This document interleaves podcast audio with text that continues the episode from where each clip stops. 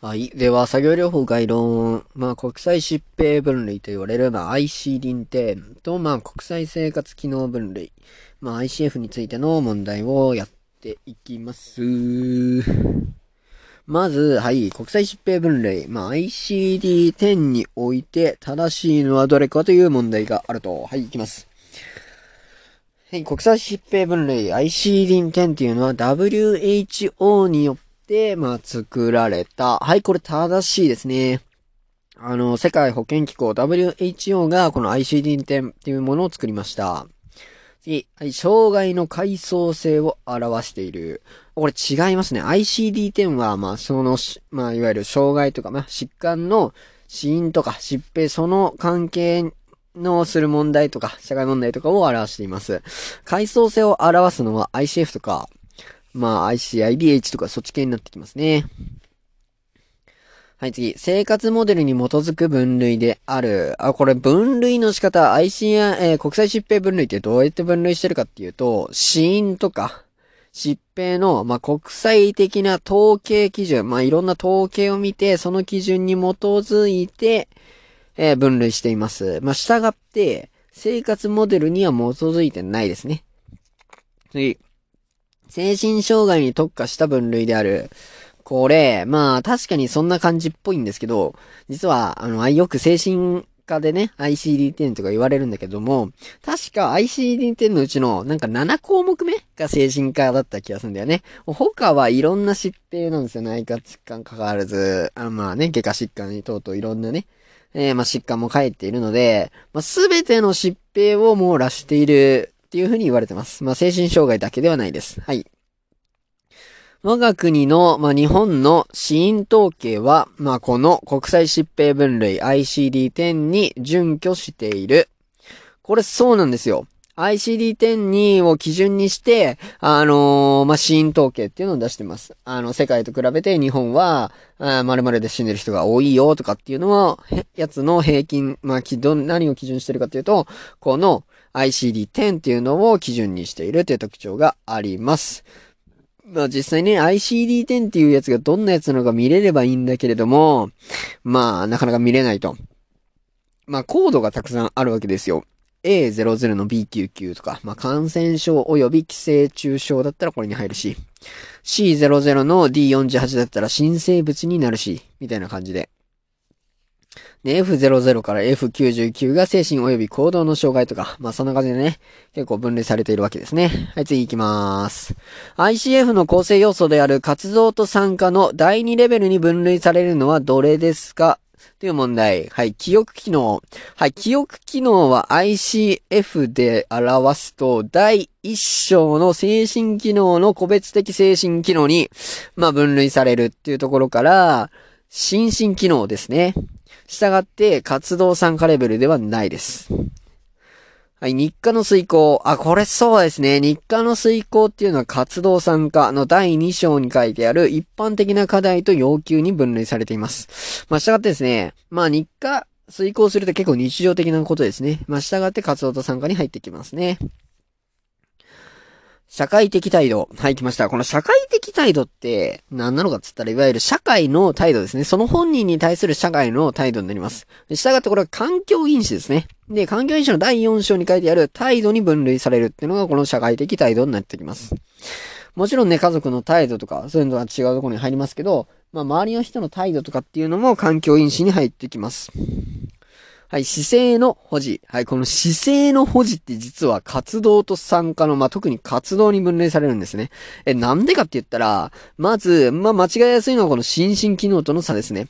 姿勢を保持するには、まあ、心身機能、まあ、筋肉とかが必要なんですけど、姿勢を保持することっていうのは運動と移動に分類されるんですね。まあ、従って活動に分類されます。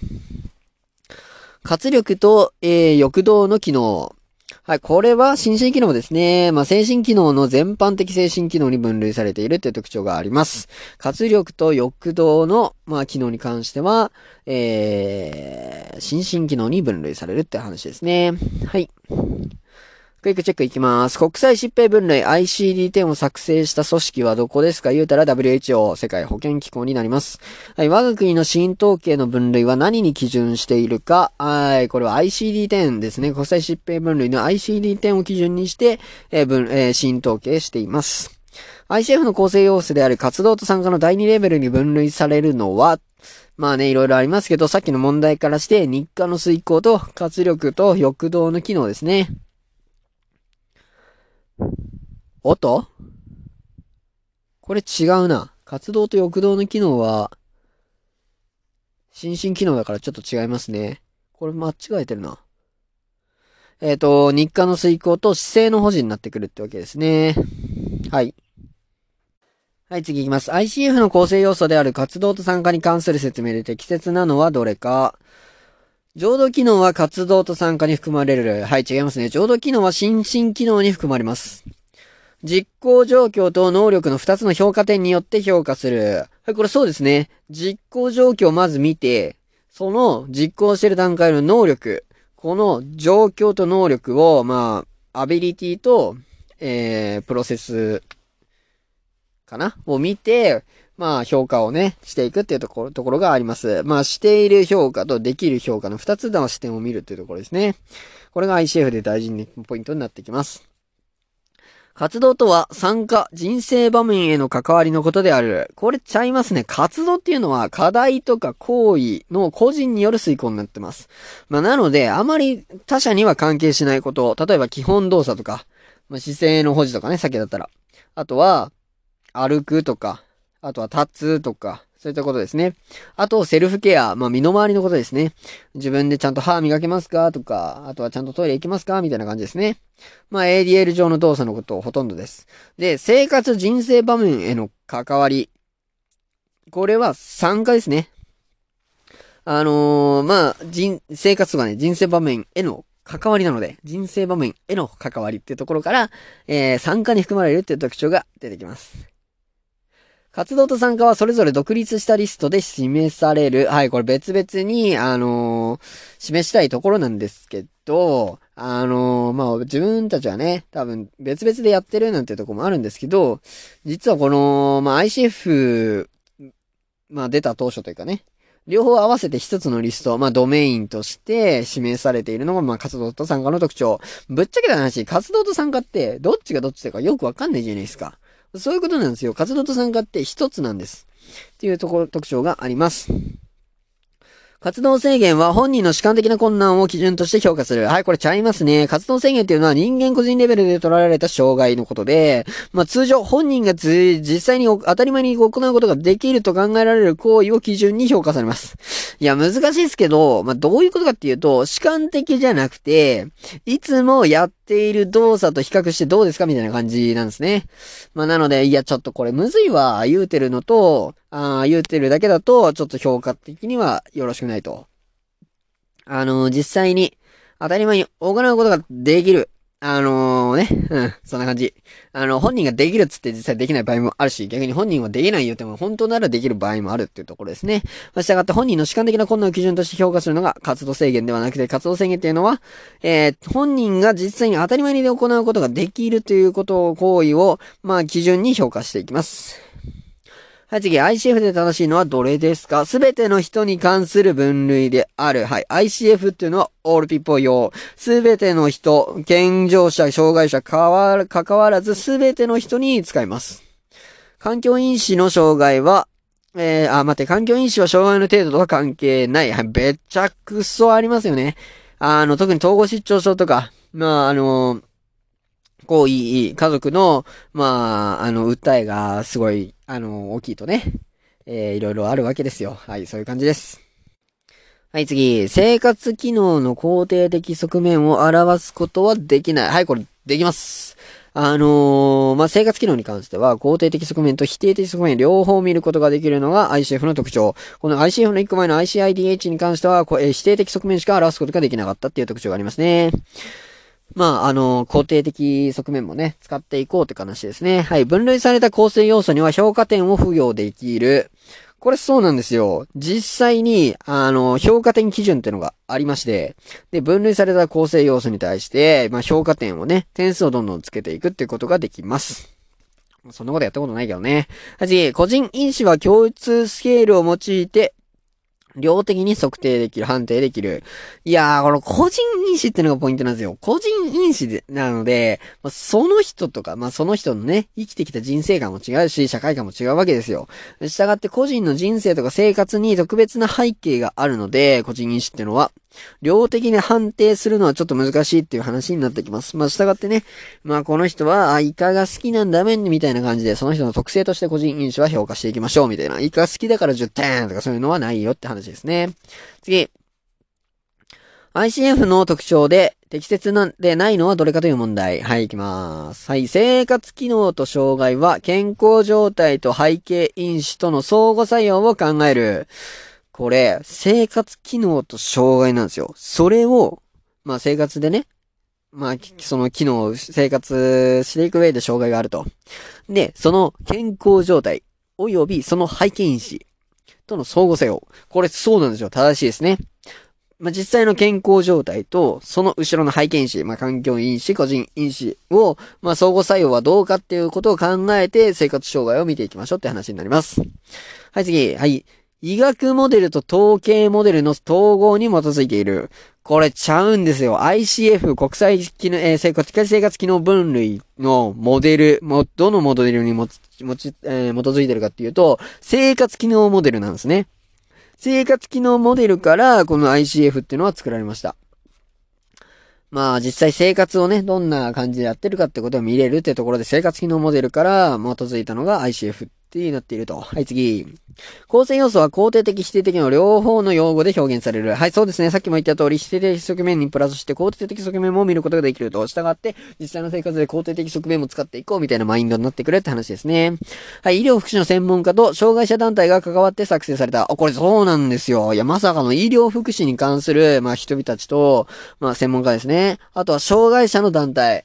こんなのがあったらいいっすね、みたいな。まあ、多分障害者が言ったんでしょうね。そしたら、あ、なるほど、いいかもしんないですね、みたいな感じののことを、医療福祉の専門家が、あのー、まあ、聞いて、で作ったっていうのが、この ICF になってます。はい、すべての人が対象になる。対象は all people。それが ICF の特徴ですね。